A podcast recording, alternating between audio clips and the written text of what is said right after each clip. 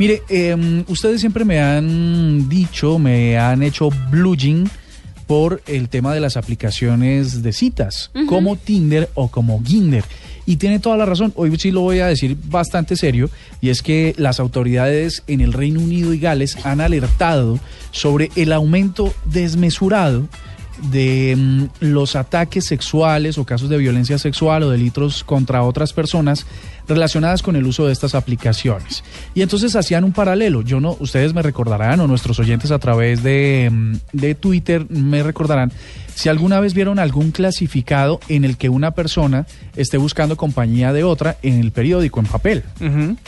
Creo que sí, yo creo que alcancé a ver algunos, donde dice eh, joven de 25 años eh, que trabaja en la nube, no sé qué, requiere personas para ir al cine. Aquí no hay nadie de 25 años. Entonces, para empezar. Entonces la gente respondía a esos, a esos mensajes clasificados. Según las autoridades, esta actividad que es un poco más masiva en el Reino Unido, en Europa. Lo que tiene más alcance lo que tiene más alcance y que es tradicional y que se ha hecho durante muchísimas décadas, pues ahora se fomentó, se disparó por el uso de las aplicaciones como Tinder, que es para heterosexuales, y como Grinder, que es para la comunidad LGTBI.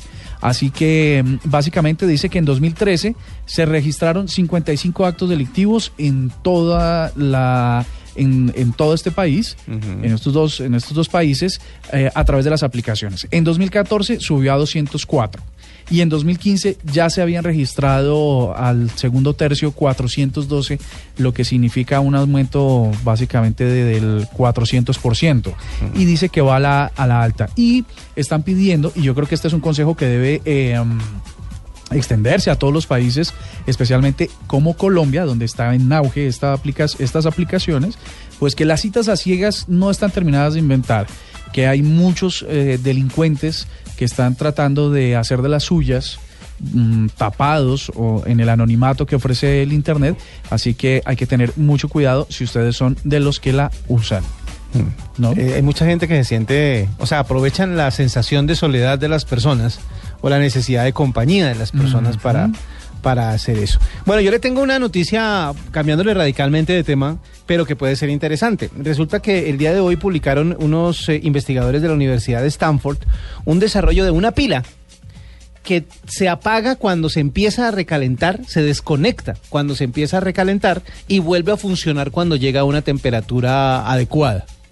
Esto tiene que ver con la prohibición que hicieron a finales del año anterior cuando estaba tan de moda el tema de la malumeta, que empezaron a decir que había problemas con la batería porque podría causar incendios. Y esto no solo pasaba con estas eh, patinetas, sino que también eh, en algunos tipos de ordenadores, de computadores, y también con los sillones reclinables, los sillones que tienen incluso incluyen eh, masajeadores y los que ponen en los centros comerciales y que la gente le mete una moneda y se sienta ahí horas. Resulta que esos sillones pues están conectados a la corriente, pero hay algunos que tienen baterías para que funcionen pues eh, en, en, espacios abiertos, etcétera, etcétera.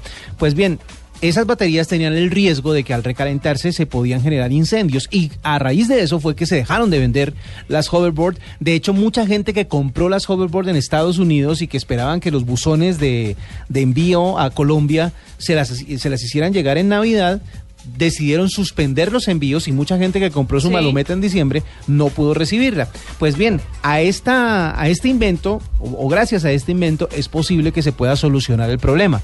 La batería, que tiene unos, eh, unas características especiales, cuando alcanza los 150 grados centígrados, que es un calor bastante fuerte, se desconecta y deja de funcionar. Eh, vuelve a funcionar cuando la temperatura baja por debajo de los 60 grados.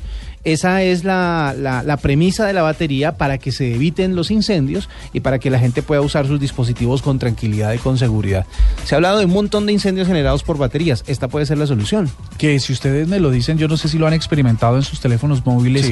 Cuando duran más de 45 minutos en una aplicación que usa internet, el teléfono se calienta. Bastante. Por la parte de atrás se calienta tanto que que es mejor, o sea, que usted cree que, que se va a estallar. Usted sabe qué me tiene a mí preocupada que cuando estoy conectando mi celular se calienta el, El marrano. cargador. el cargador inmediatamente, pero se calienta hirviendo. Eso tiene que ver con la carga que tiene la casa o el sitio en donde se está conectando. Si, si tiene mucha carga el edificio, es mejor, es decir, si el, si el suministro de corriente es muy fuerte para soportar la carga o la demanda que tiene el edificio, se empiezan a recalentar a ciertas horas cuando la demanda no es tanta. Es, decir, lo- los, eh, eh, que instalan o los que hacen las instalaciones eléctricas de los edificios siempre calculan qué tanta carga va a demandar el edificio. Si el edificio en horas muertas, en horas en donde la gente no está o las luces no están prendidas o no no se han conectado todos los aparatos, la carga baja pero la demanda, es decir, la demanda baja pero la carga está. Entonces uno conecta el aparato y, y por eso es que se calienta el cubito, el marranito en donde uno conecta los cargadores.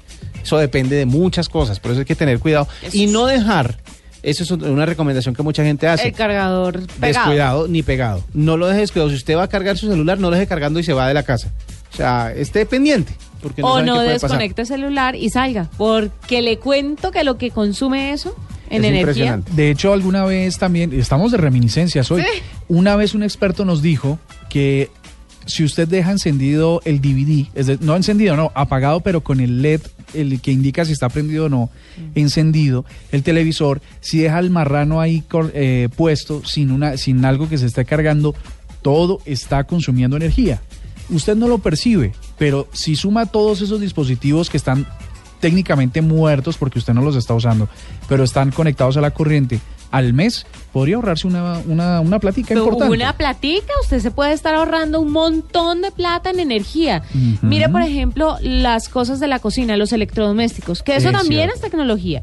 ¿Cuánta gente no deja conectada la licuadora? Correcto. El hornito, el hornito calentador de arepas, Que qué pereza estarlo desconectando, dicen algunos. la cafetera, El- La cafetería es de lo que más se conectado en La las casas. sanduchera, la sanduchera. el raclé, La nevera, por El ejemplo. bueno, esa sí fondue. toca dejarla conectada. Sí, eso sí eh, toca. la nevera. Pero, por ejemplo, la lavadora. La lavadora se debe desconectar después de usarla.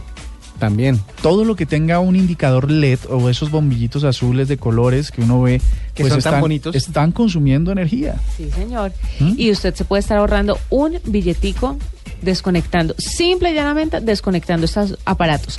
9 de la noche, 17 minutos, ya regresamos.